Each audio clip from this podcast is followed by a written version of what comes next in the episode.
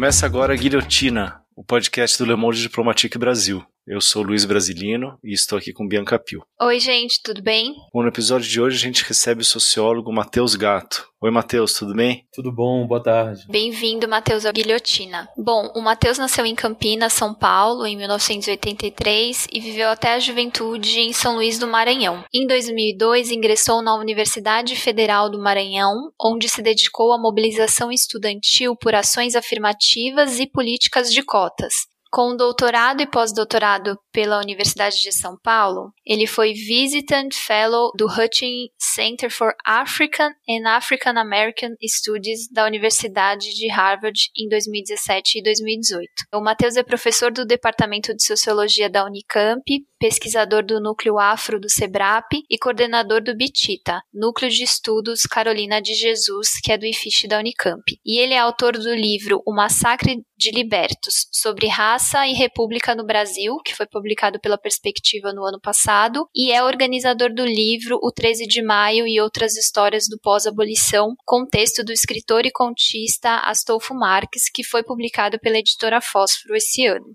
Bom, essa obra reúne uma seleção de 17 narrativas escritas pelo Astolfo Marx, que retratam as reverberações do fim da escravatura no Maranhão. E é sobre essa obra que a gente vai conversar agora. Bom, Matheus, a gente queria começar te perguntando quem foi o Astolfo Marx. Você pode contar um pouco sobre a importância desse personagem? Bom, o Astolfo Marx foi um escritor negro brasileiro, nascido em São Luís do Maranhão no ano de 1876 ou seja, logo depois da promulgação da lei do ventre livre. E ele nasce no setor livre da população negra, o que é muito importante para compreender as oportunidades que ele pôde acessar.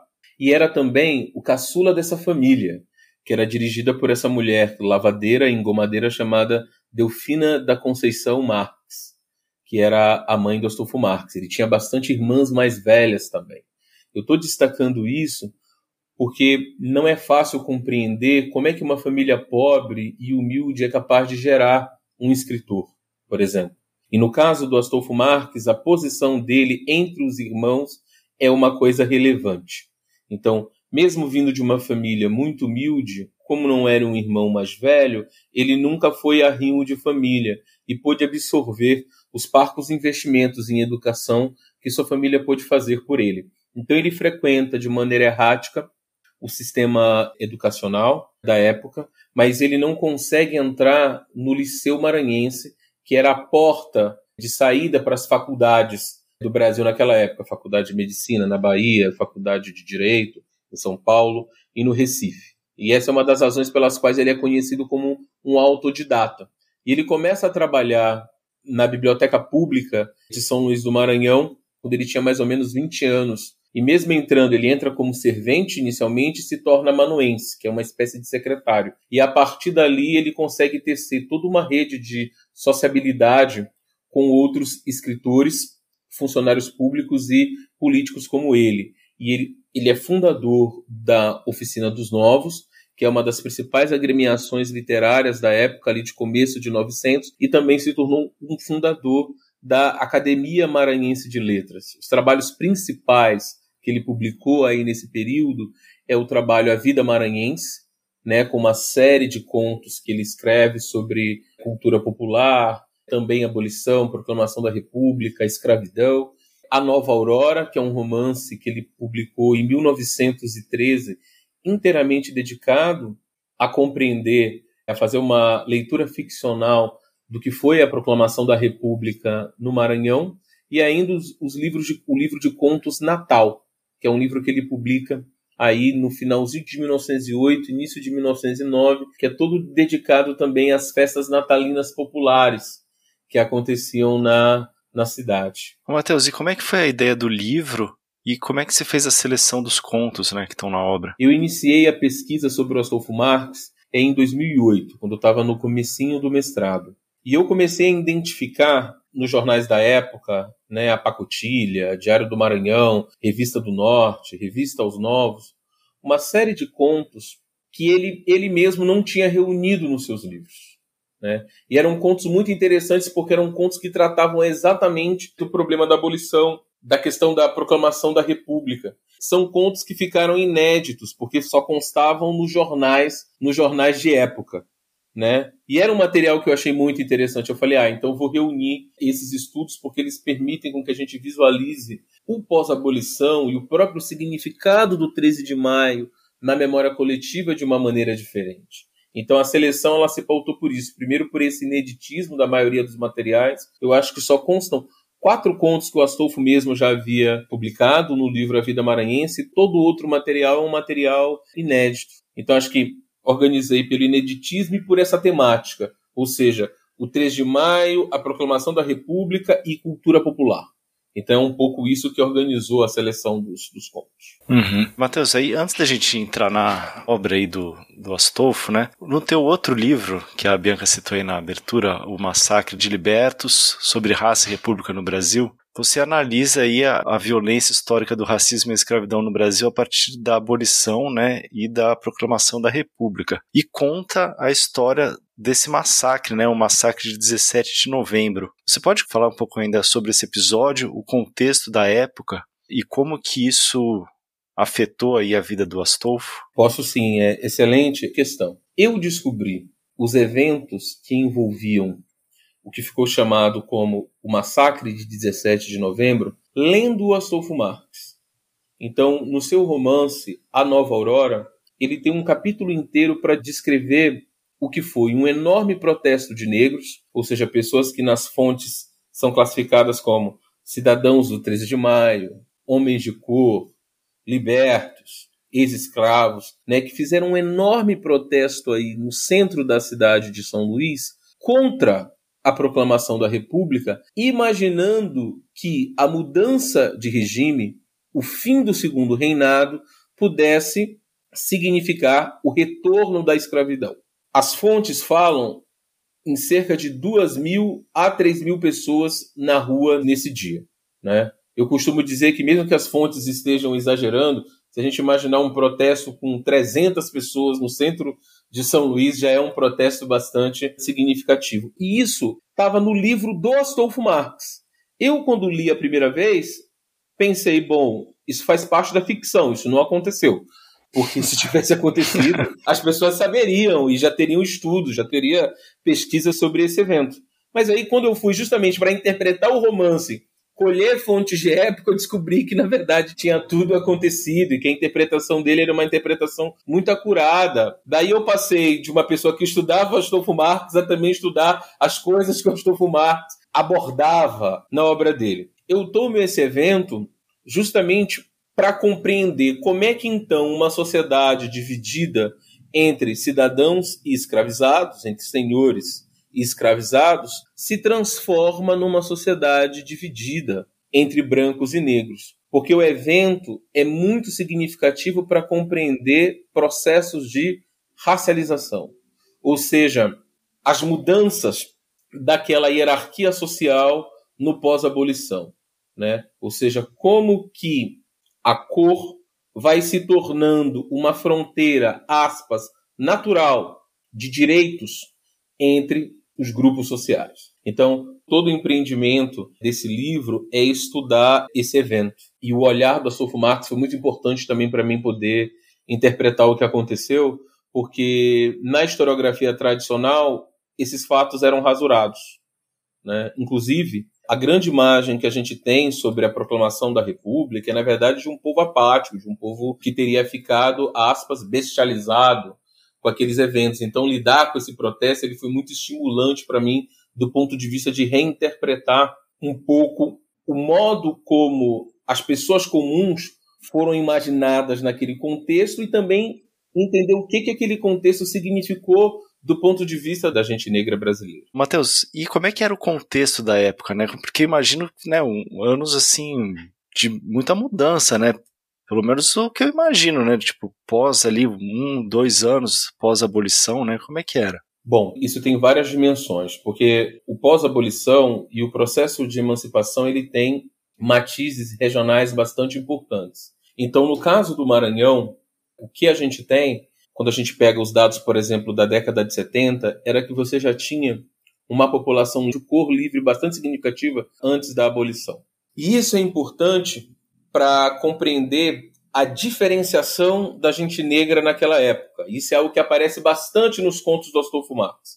Inclusive, ele tem um conto chamado Ser 13, que é sobre os significados de ter sido liberta exatamente no dia 13 de maio, que toca bastante nisso. Ou seja, uma coisa era você ser alforriado, outra coisa era você ser um ingênuo, ou seja, uma pessoa liberta pela lei do ventre livre. Outra coisa era você ser propriamente um escravizado, outra, um quilombola, outra, um homem negro nascido livre. Ou seja, essa população que a gente costuma imaginar como uma coisa só, de uma, uma, maneira homogênea, ela era bastante diferenciada.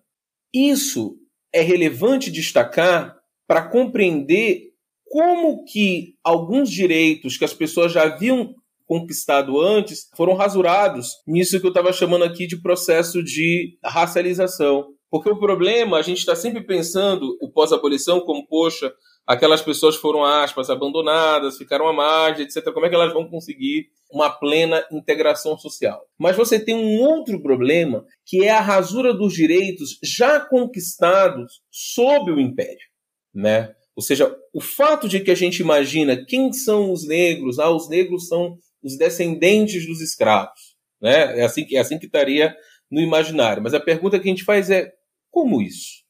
Se a gente sabe hoje que foi uma minoria, inclusive no país inteiro, né? Foi uma minoria da população negra que foi efetivamente libertada no 13 de maio. Então você tem um problema que é a desvalorização social dos direitos que essas pessoas haviam conquistado. Ou seja, de uma as, todo mundo vira ou todo mundo é empurrado, vamos dizer assim, para aquilo que a Vladimir Albuquerque fala e fala muito bem, que é essa vala comum da raça. Né? Que é essa vala comum da raça. A partir de agora, todo mundo. Um dos xingamentos era você chamar uma pessoa de 13 de maio.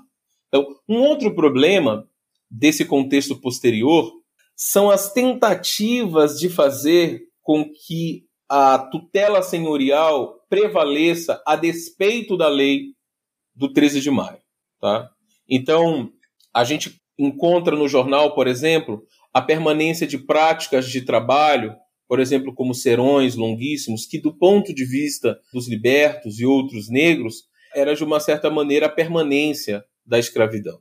Os reclamos, por exemplo, que são encontrados nos jornais pela indenização, né, são todos em torno de uma certa ilegalidade do 13 de maio, pela indenização senhorial, eu estou dizendo.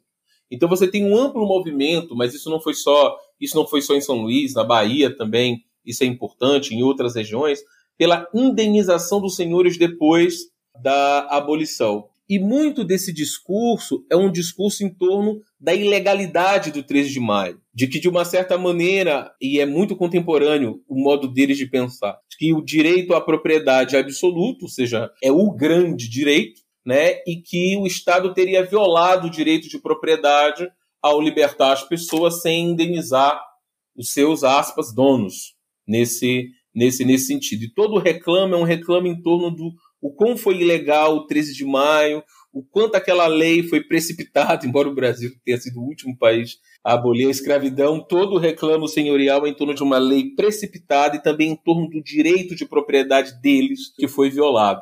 Né? Então, nesse mundo social, é um mundo de bastante presença da cultura da escravidão, organizando as relações de trabalho e também a etiqueta de tratamento entre as pessoas. Por isso é que, e esse é todo o trabalho do livro do massacre, muito do meu esforço é explicar por que, que fazia sentido sim imaginar que o retorno ao cativeiro era uma coisa possível, ou seja, por que, que aquilo fazia sentido para as pessoas é imaginar esse processo dessa maneira. E tem um outro matiz ainda, Luiz, que eu acho importante dizer, é, sobretudo porque quando a gente fala de história do Brasil, a gente pensa basicamente no sudeste do país, é como que foi constituída toda uma ideologia da decadência naquelas regiões que foram regiões que não foram consideradas prósperas ali a partir da segunda metade do século XIX.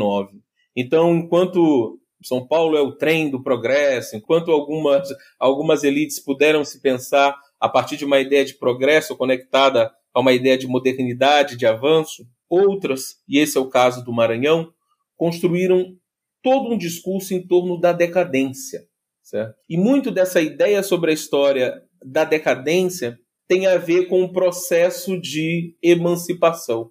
Né?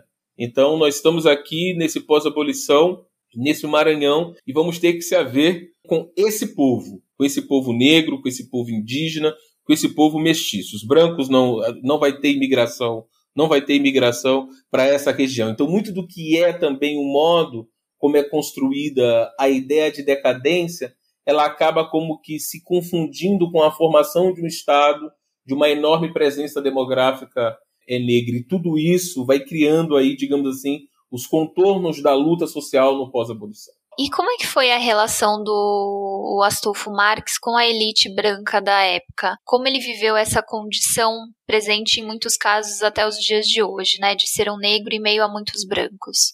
Ele viveu essa condição com bastante ambivalência. Em primeiro lugar, porque o Astolfo Marx foi muito dependente da elite dirigente do seu tempo. A maioria dos cargos que ele ocupou no funcionalismo público, por exemplo, foram cargos de confiança ele foi um homem de confiança ali daquelas pessoas. Então, o Astolfo Marx, por exemplo, quase não entrava em polêmicas, que era muito comum na época, quase nunca entrava em nenhum tipo de polêmica social, dificilmente realizava nos seus trabalhos sua crítica à construção daquela sociedade, ao modo como aquela. A partir de um fato do presente, ele está sempre olhando para trás seja, o modo como ele intervém no que é o debate público da época é quase sempre justamente olhando para episódios políticos que ocorreram há uma, duas décadas atrás, nunca, nunca confrontando abertamente esse ou aquele político, esse ou aquele membro da oligarquia. E ele, inclusive, teve fortes relações com um político maranhense que foi governador, chamado Luiz Domingues.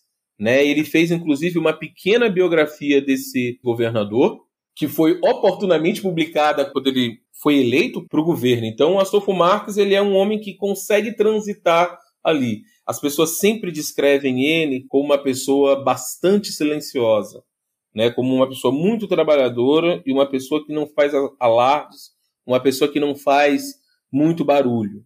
Então ele sempre caminhou nessa, nessa linha tênue. O que, de uma certa maneira, não revela só a posição do Astolfo Marx enquanto uma pessoa negra frente à oligarquia política daquele tempo.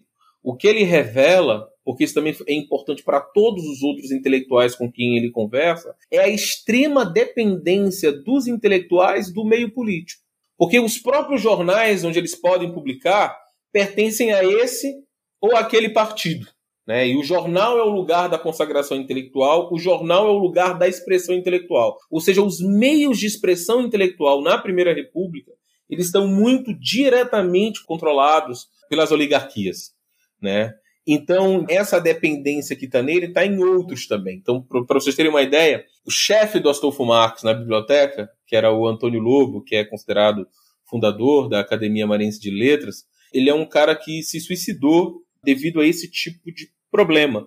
Ou seja, ele publicava num jornal, fazia críticas a um determinado grupo, depois esse grupo fez as pazes com o outro e ele é bloqueado de poder intervir, continuar intervindo nos jornais, ele pega e se suicida por causa, por causa disso. Ou seja, esse constrangimento que está que tá na trajetória do Astolfo é um constrangimento que, na verdade, explica um pouco quais são as condições de expressão intelectual ali na Primeira República. Né? Então ele teve uma relação de bastante ambivalência. Outra coisa que eu acho bastante marcante para isso que você está perguntando é que mesmo o Astolfo Marx, quando ele deixa de ser servente e passa a ser amanuense da biblioteca pública, ele continua executando todos os serviços de servente.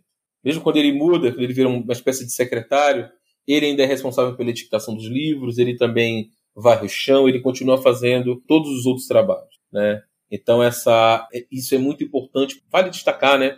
Para a gente compreender a inserção dele, o tipo de inserção dele e de subordinação no qual ele está inserido. E ainda assim, com todo esse jogo que ele conseguia fazer, ele ainda assim é uma figura bastante improvável para aquela época. Ou seja, mesmo com toda essa esse jeito pelo qual ele consegue caminhar ali com aquelas com aquelas outras pessoas, com a elite do seu tempo, né? Ele ainda é um perfil bastante improvável ainda naquele naquele naquele período.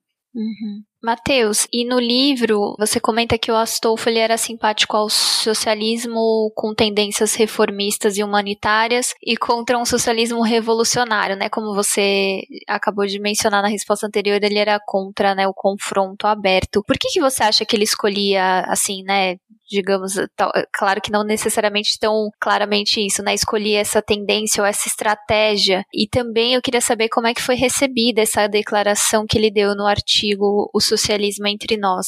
O que a gente nota lendo o Astolfo Marx é que ele tem um senso de que as transformações sociais são muito lentas.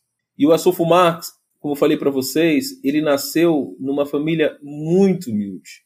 Então, eu costumo brincar que ele tinha muito forte no modo dele de operar aquele ditado brasileiro, a corda arrebenta para o lado do mais fraco, né? Então ele tinha uma clareza muito grande do tamanho da assimetria social. Então, eu acho que primeiro, primeiro isso, ele se move como uma pessoa com esse senso. E é muito interessante a história desse artigo. O artigo dele é, é bem recebido, o artigo dele, Socialismo entre Nós. O grande problema desse artigo, por que ele gerou tanta celeuma, foi porque ele tinha basicamente dito que o, o movimento socialista era robusto em São Paulo, era robusto em outras, em outras regiões. E aí as pessoas que estavam tentando ali também fazer o movimento socialista no Maranhão se sentiram desprestigiadas por ele.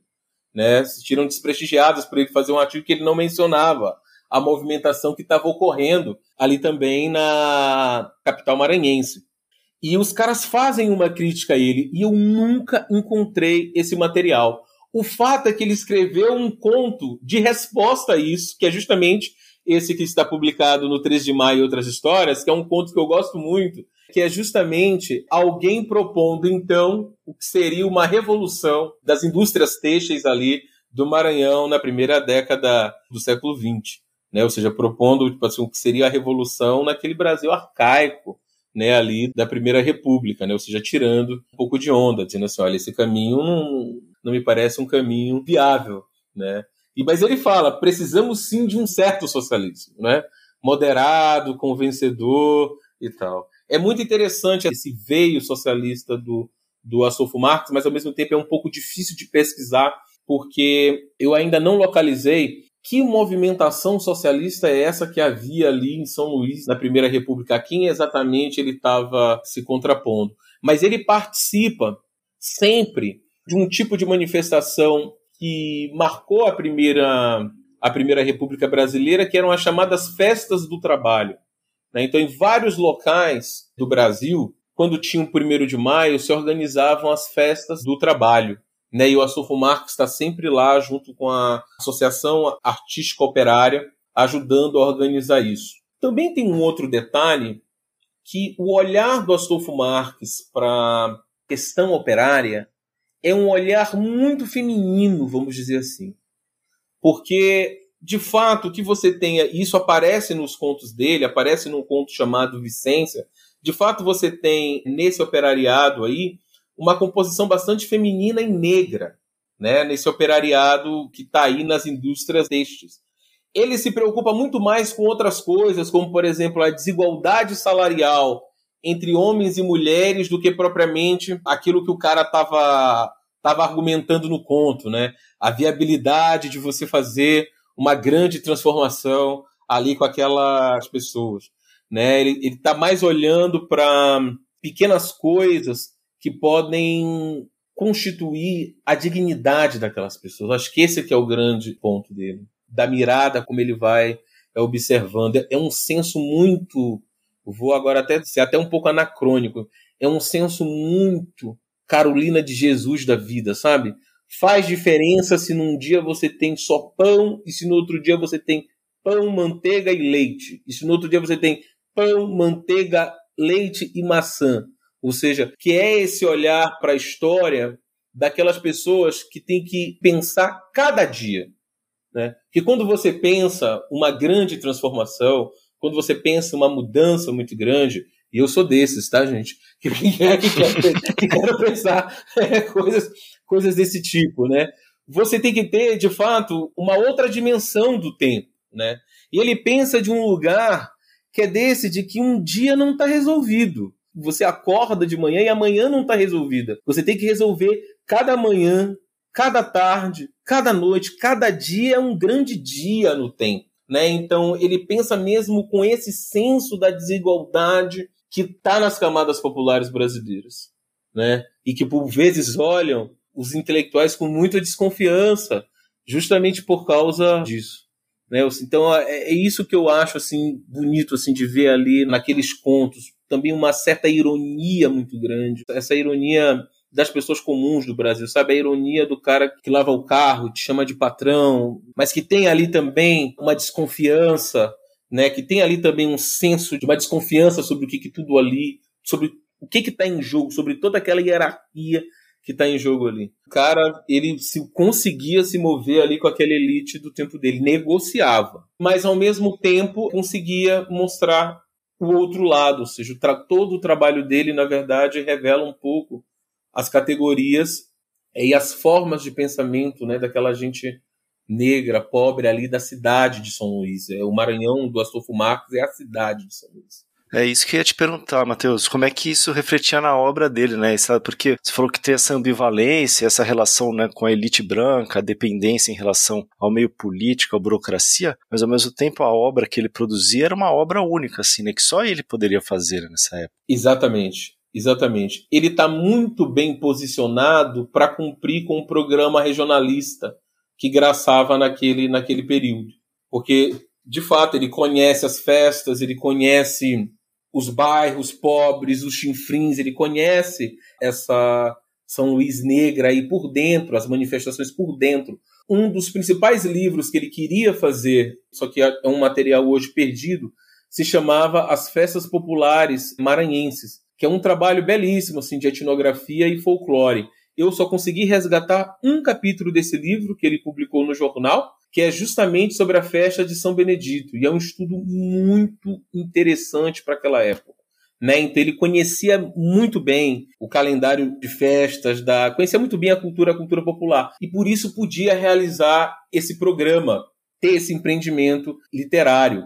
Mas o que tu estás perguntando, quer dizer, do modo como isso se reflete na obra dele, eu acho que a opção também por um certo realismo formal, ou seja, ele descreve bastante, ele faz um conto aonde só depois de bastante tempo a gente vê como é que ele, o próprio Astolfo, aparece. Mas quando a gente lê as críticas de época, as pessoas falam: nossa, é pura descrição, como se não tivesse perspectiva. É pura descrição.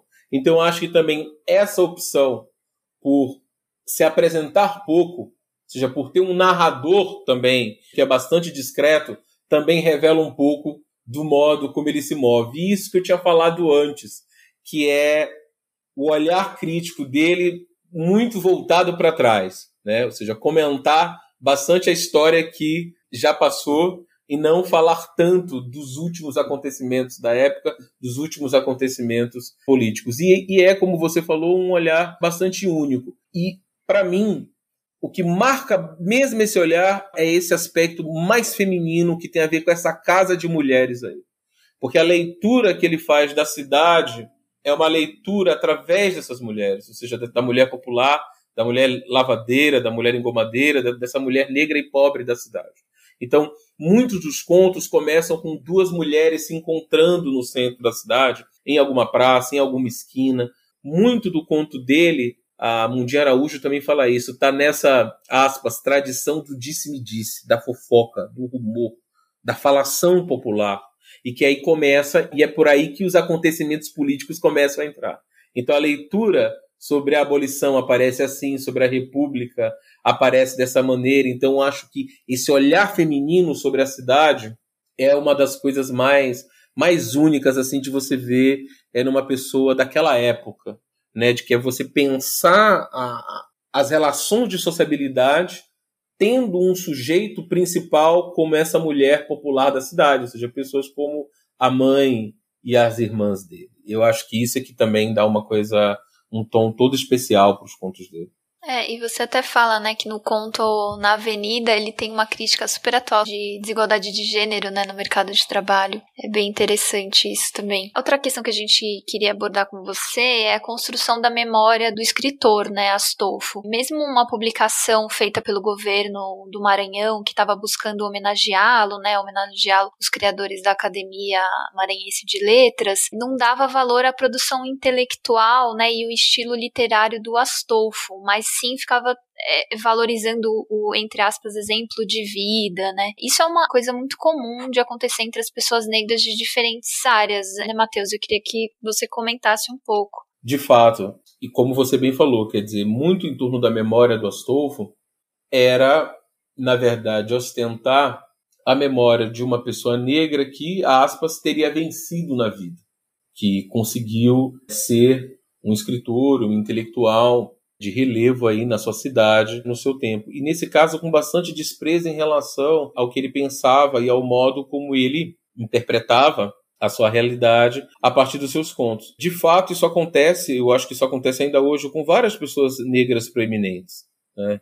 Eu não sei se todas essas pessoas que a gente vê sendo elogiadas hoje, ou tendo o devido respeito, uma, uma intelectual como, como a Sueli Carneiro e outras pessoas, eu não sei se as pessoas são efetivamente lidas se a Conceição Evaristo é efetivamente lidas, né? Mas figuram sempre como esse símbolo de um lugar possível a ser ocupado por pessoas negras também, o que é uma coisa importante.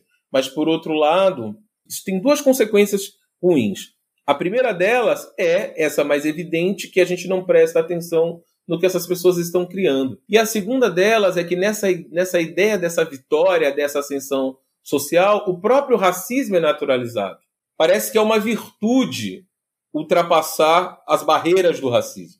Sendo que a pergunta que vale a pena, a pergunta que eu considero crítica, é também compreender o que, que também houve de limite justamente por causa disso. Então, acho que um dos principais problemas dessa narrativa, que também compunha muito do que era a retórica de uma certa classe média negra contra as ações afirmativas. Por exemplo, contra a política de cotas na universidade né?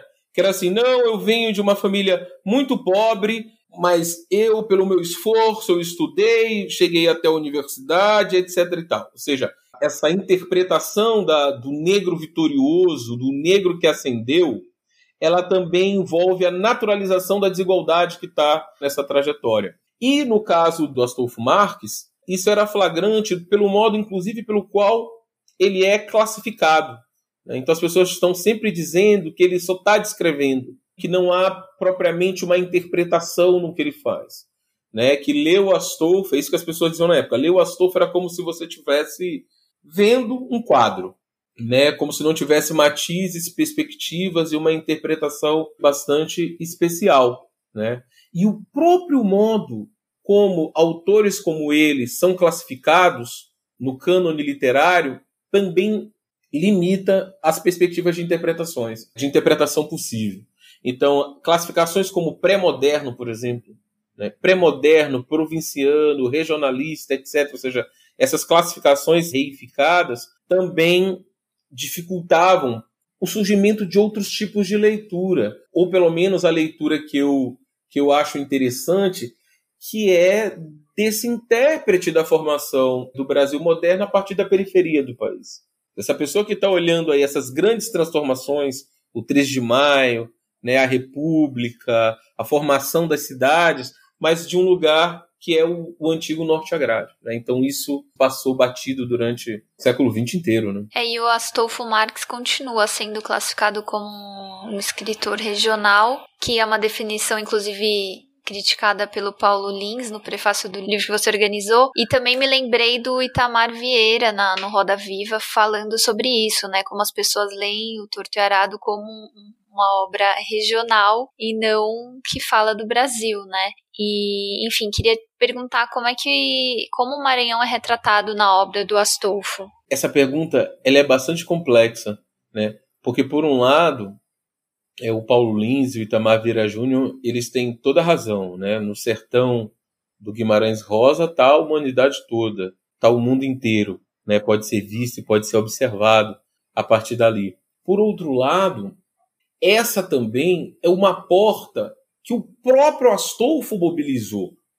Ou seja, a leitura que nós construímos para esse livro, que é uma leitura que de uma certa maneira desprovincializa os contos que o Astolfo Marques escreveu, acaba sendo também uma leitura um pouco no contrapé do Astolfo Marques também. Porque, afinal de contas, ele escreveu um livro chamado A Vida Maranhense. Ou seja, isso tinha um valor para ele. Mas aí já são sentidas os constrangimentos do sistema literário brasileiro, porque esse é o problema. Né? Como mostra muito bem o Antônio Cândido, na formação da literatura brasileira tem um capítulo bem interessante sobre isso, que é como que o sistema literário brasileiro ele é dividido inicialmente né, entre corte e províncias, que depois ele se transforma, fica a capital, no caso o Rio de Janeiro, e os outros estados. Então essa hierarquia que organiza aí o sistema literário brasileiro, ela também se transformou numa espécie de hierarquia de temas e de motes e de quem pode falar da nação, quem pode falar dos problemas mais abrangentes.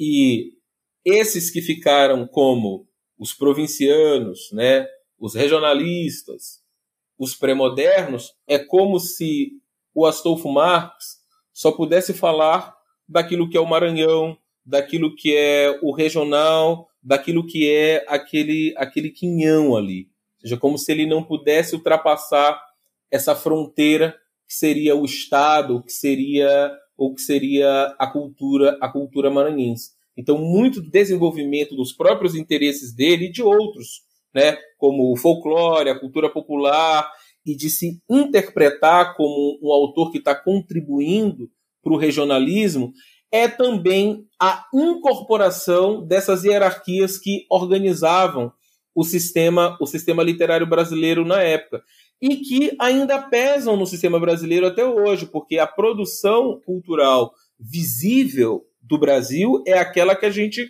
vê, lê e escuta a partir do sudeste do país. A gente não sabe quase nada do que está acontecendo na cena cultural de Manaus, do Rio Grande do Norte, do Acre ou de qualquer outro lugar, a menos que essa pessoa se desloque, a menos que essa pessoa apareça nos grandes centros de, de produção. E o lugar do Maranhão acaba sendo um pouco esse também.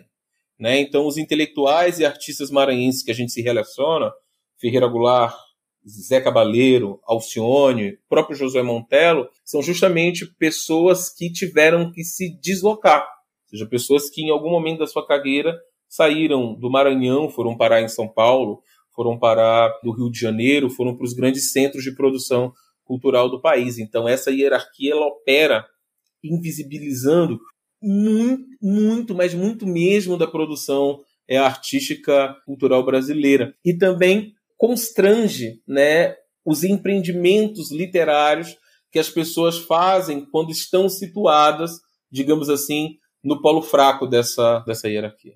O Matheus, você conta no livro que a leitura do Astolfo Marx como um escritor negro é posterior à sua, à sua morte. Por que, que isso aconteceu?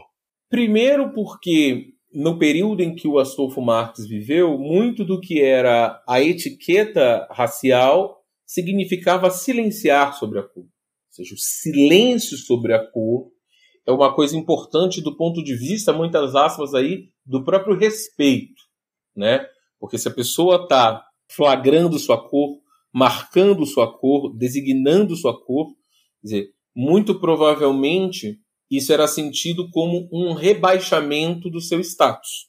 É famoso o caso o caso do necrológio que o José Veríssimo faz para o Machado de Assis, mencionando como mestiço, como mulato, e a carta que o Joaquim Nabuco escreve para aspas, defender o amigo, dizendo, olha, quando você for publicar isso num livro, um livro definitivo, quando for reunir suas crônicas, retire essa menção, porque ela é uma menção pejorativa. Então, primeiro, esse lugar pejorativo da menção à negritude. Em segundo lugar, porque o próprio Astolfo, no modo como ele construiu os seus contos, no modo como ele construiu suas personagens, a cor ela é marcada não só no sentido de indicar a posição social das pessoas, mas no sentido de marcar a região, a cor local, é as festas. Então a cor ela é, ela é maior do que cor nesse sentido que a gente que a gente compreende como se fosse só matizes de pele, tipo de cabelo de uma pessoa. A cor ela é mobilizada também para caracterizar toda a cena popular. Né? E há vários casos em que ele silencia, em que ele não menciona a cor, mas que para o leitor contemporâneo, para o leitor que, tava, que, que, conhecia aquele bairro, sabia que eram pessoas negras. Então o próprio Astolfo, ele nunca fez nada destacando esse aspecto nesse sentido. Mas para a geração posterior, ou seja, posterior que eu estou dizendo, bem posterior mesmo, gente, gente que foi trabalhar no movimento folclorista, gente influenciado já pelo modernismo, esse era um aspecto já importante, que já poderia ler numa chave de valorização, de valorização no sentido de dar mais autenticidade para o que era o trabalho do Astolfo. Né? Então, para gente como Josué Montelo e Domingos Vieira Filho, destacar a cor tinha um outro significado. E muito também do que era o sentido disso era mostrar que a democracia racial estava indo bem no Brasil. Né? Então, os autores que fazem a leitura do Astolfo Marques como negro, especialmente Josué Montelo, o faz nesse sentido de dizer, tá vendo?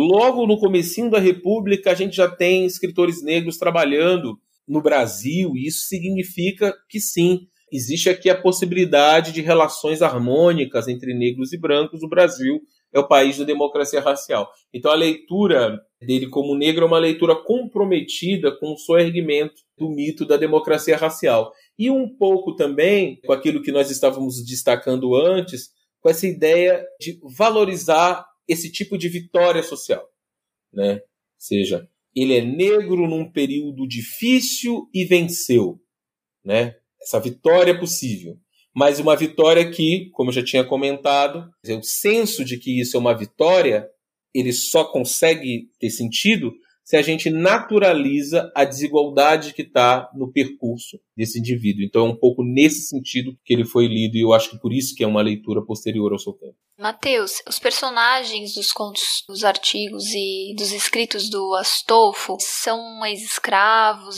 entre aspas, libertos, crioulos, mulatos, pretos e, e suas práticas. E também ele dava ênfase nas práticas culturais dessas pessoas como reveladoras da identidade nacional brasileira, né? Como você escreveu no livro, com essa ideia de vincular o sentimento de ser brasileiro às suas origens negras e mestiças. E você comenta no livro sobre o nativismo negro ou afro-brasileiro. Eu queria que você explicasse o que seria isso, para a gente entender. Você até menciona outros autores que são bastante conhecidos, que vão na linha do que o Astolfo também fez. É, excelente pergunta. Nós temos uma, uma narrativa sobre o pensamento social brasileiro que nos conta que o negro entrou como um personagem importante da identidade nacional, sobretudo a partir do modernismo, destacando o modernismo paulista, o ensaísmo dos anos 30, em particular o Gilberto Freire, né, o chamado romance do Nordeste, com Jorge Amado também como uma figura de proa. Essa é uma narrativa que rasura do, do, pensamento político brasileiro uma série de personagens, como o próprio Astolfo Marques, e uma série de esforços nesse sentido que foram construídos aí no pós-abolição.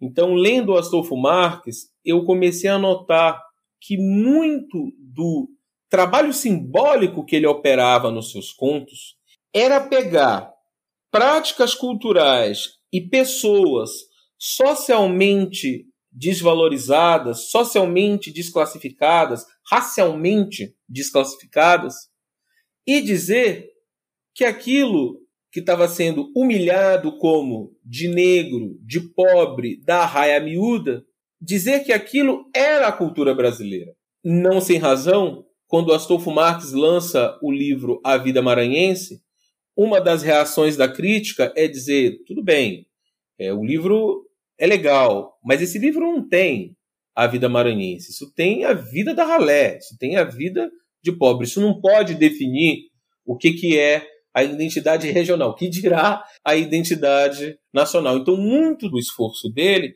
era nesse sentido, mas não só dele, de outros intelectuais do período também. É possível sentir isso no Lima Barreto, é possível sentir isso no Manuel Quirino, É possível sentir isso nos quadros do Arthur Timóteo. Então, essa operação simbólica é que eu estou nominando aí como nativismo negro, um nativismo afro-brasileiro, ou seja, essa estrutura de sentimentos nas quais essas pessoas vinculavam a sua identidade nacional, o seu pertencimento enquanto brasileiros e das práticas sociais e culturais que eles observavam, há também as marcas negras e mestiças de sua origem social. Isso passou batido porque foi, de uma certa maneira, algo vitorioso. Ou seja, nós imaginamos hoje as pessoas negras brasileiras como nativas do Brasil. Né? Esse é o senso que a gente tem. Né? O Brasil foi construído por três raças: brancos, indígenas e negros. Esse, esse é o nosso senso comum. Só que houve um trabalho de produção da natividade das pessoas negras. Não foi fácil imaginar que descendentes de africanos, que descendentes de escravizados eram brasileiros da gema, ou seja, eram nacionais e muito menos o centro da identidade nacional. Isso foi um enorme trabalho simbólico. Só que foi um trabalho simbólico tão bem sucedido que a gente não se pergunta mais como é que ele foi produzido. Então, o próprio abolicionismo é importante para produzir esse senso, ou seja, um dos argumentos dos, dos intelectuais abolicionistas. No próprio Nabucco isso está o mandato da raça negra, no livro O Abolicionismo, ou seja, de que essa nação pertence aos negros porque eles trabalharam por essa nação, porque o negro construiu a riqueza dessa nação. Isso está no Nabucco, isso está em abolicionistas negros como o José do Patrocínio, isso também está no Luiz Gama, mas isso precisou ser produzido essa ideia. Inclusive porque na Primeira República a própria noção de povo está em disputa. Quem é o povo brasileiro? Os intelectuais não têm uma resposta para isso. E uma das respostas é que no Brasil não tem nem povo, né? Porque não é um povo avançado, não é um povo que sabe ler, ou seja, esses intelectuais disputaram a categoria povo, né? E conseguiram construir essa ideia de que sim, tem povo e sim, que esse povo também é um povo muito negro. Só que isso está rasurado, isso, isso não, a gente não, não consegue mais se perguntar por isso. Inclusive por causa do sucesso da ideia. Ou seja, foi uma ideia que a gente acredita, e tudo bem. Mas, como outras ideias, ela é uma ideia produzida. E estudar o trabalho do Astolfo Marques, em conjunto com outros intelectuais desse período, ajuda a gente a compreender como é que a natividade do negro foi construída. Eu acho que o abolicionismo é importante para a gente interpretar isso. Os artistas estrangeiros, os artistas plásticos estrangeiros, do modo como eles retratam é, a sociedade brasileira também é importante para nós capturarmos isso. Isso está nas peças de teatro, do teatro de revista do período, na música daquela época. A professora Marta Abreu está com um trabalho muito interessante sobre o Eduardo das Neves, que foi um músico negro também desse período. Mas para isso a gente tem que relativizar, para compreender esse processo, a gente tem que relativizar e estranhar as formas simbólicas a partir da qual a gente reconhece um pensamento social. E tradicionalmente a história do pensamento social brasileiro é narrada a partir dos ensaios. Mas na Primeira República, bom, primeiro, o livro não é o objeto cultural mais importante né? O que você publica nos jornais, são as polêmicas que você enfrenta. E essas outras produções, elas também são muito importantes do ponto de vista sociológico para compreendermos a produção simbólica de um pensamento social, a música, os quadros. Tem um quadro do Arthur Timóteo que é muito interessante, no qual ele retrata o que seria um 13 de maio, ou seja, uma pessoa liberta é, no dia 13 de maio, é aquele homem velho, sofrido, de chapéu, com os dentes né, aparecendo, dentes amarelados, dentes meio tortos, só que ele faz isso pintando esse personagem com as cores da bandeira do Brasil, ou seja, trazendo ele para o centro de novo. E isso aí na Primeira República. Então, nativismo negro é a categoria que eu criei para tentar dar conta desse tipo de operação simbólica e para tentar visibilizar essa outra história do pensamento social brasileiro que ficou escondida, mas que devagar a gente vai conseguir mostrar também. É muito interessante, cara. Ô, Matheus, para a gente estar tá indo aí pro encerramento, mas eu queria terminar te perguntando sobre a atualidade da, da obra do Astolfo Marx, a partir de uma frase sua no, no final do, da apresentação né, que tem no livro, que diz assim: que na obra do Astolfo Marx, o esforço em apenas descrever, sem qualquer tentativa de inovação da forma literária, teve o efeito de introduzir ideias e valores construídos às avessas do registro letrado dominante. A partir dessa colocação aí, Matheus, por que, que vale a pena aí retomar a leitura do, do Astolfo e tal, e o pessoal, nossos ouvintes aí conhecerem o trabalho dele? Em primeiro lugar, ele é um autor que permite a gente reimaginar o lugar do 13 de maio em nossa memória coletiva. Nós temos hoje duas fortes narrativas que organizam o entendimento contemporâneo sobre a abolição.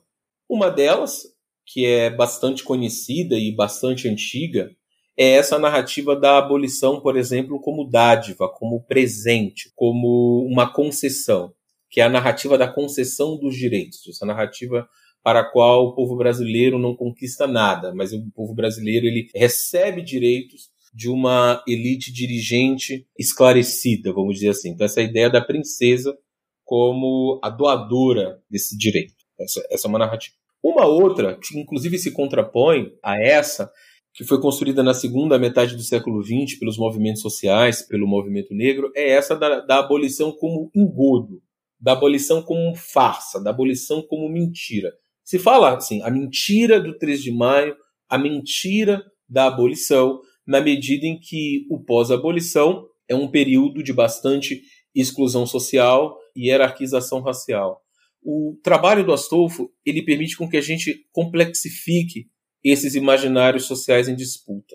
Em primeiro lugar, porque ele recupera a dimensão de conquista seja, o conto que dá título ao livro, 13 de maio, é um conto onde ele mostra a enorme agência popular e a importância dos movimentos sociais para o fim da escravidão, para o fim da escravidão no Brasil. Né? Então ele retoma essa dimensão do 13 de maio como conquista. Ele também ajuda a gente a entender que aquilo tinha um valor para aquelas pessoas.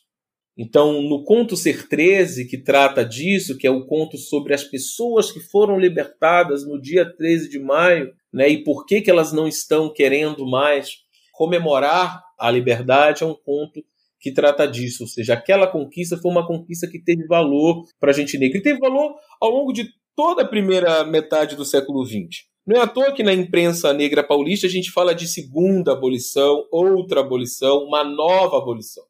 Ou seja, a abolição é o ponto de partida para as reivindicações negras na primeira metade do século XX no Brasil. Os historiadores recolhem depoimentos muito emblemáticos, por exemplo, dos trabalhadores da Marinha, reivindicando que não vão mais aceitar tratamentos injustos, inclusive castigos físicos, porque teve o 13 de maio. Então o 3 de maio ele também tem essa, ele também tem esse lugar, ele também tem essa dimensão. E isso aparece no trabalho do Astolfo Mar. E também aparece a dimensão da exclusão so social.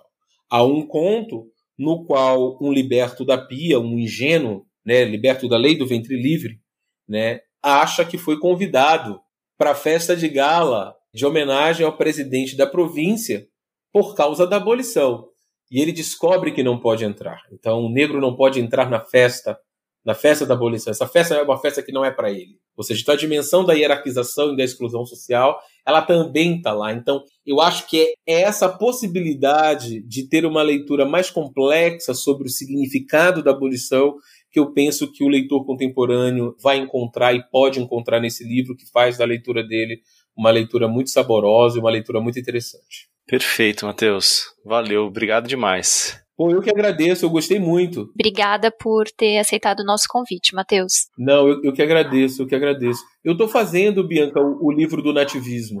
Ah, que legal. É mesmo? É, porque vai chamar Nativismo Negro, Cultura e Política nos Contos do Astolfo Marx, que, é, que aí é eu estudando mesmo. Só que eu vou fazer assim, eu vou fazer um livro sobre o Astolfo um pouco, mas o ensaio final, de umas 40 páginas, é justamente com essa hipótese grande para ler os outros intelectuais a partir do Astolfo. Ah. Que é o mesmo movimento que está no, no livro da República, né? Ler o processo político da República a partir do Maranhão, aí ler os outros a partir do, do Astolfo Lima, os outros, botar todo mundo em diálogo aí para montar essa categoria. Vamos ver.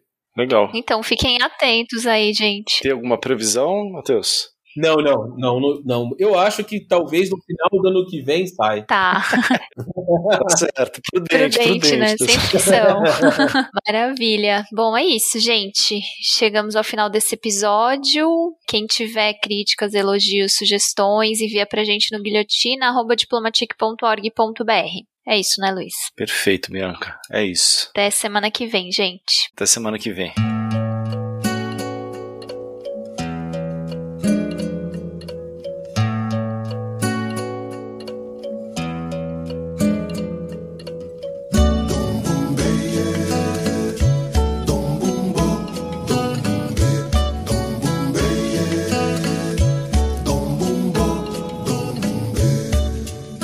La lune qui s'élève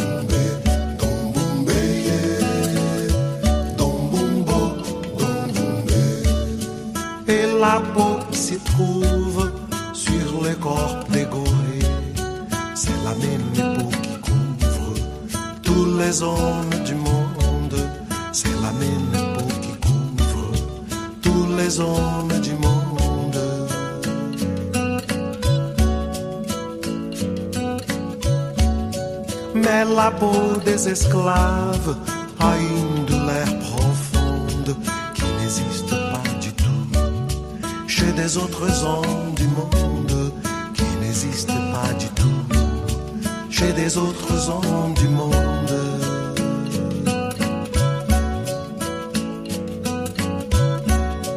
C'est la peau des esclaves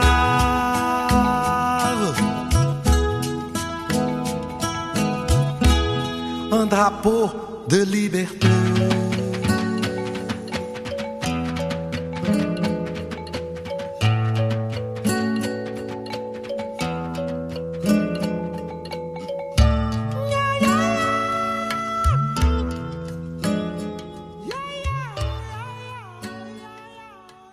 Guilhotina é um podcast do Le Monde Diplomatique Brasil. O roteiro, a produção e a apresentação é de Bianca Pio e Luiz Brasilino. Edição de Domênica Mendes. Apoio técnico Central 3.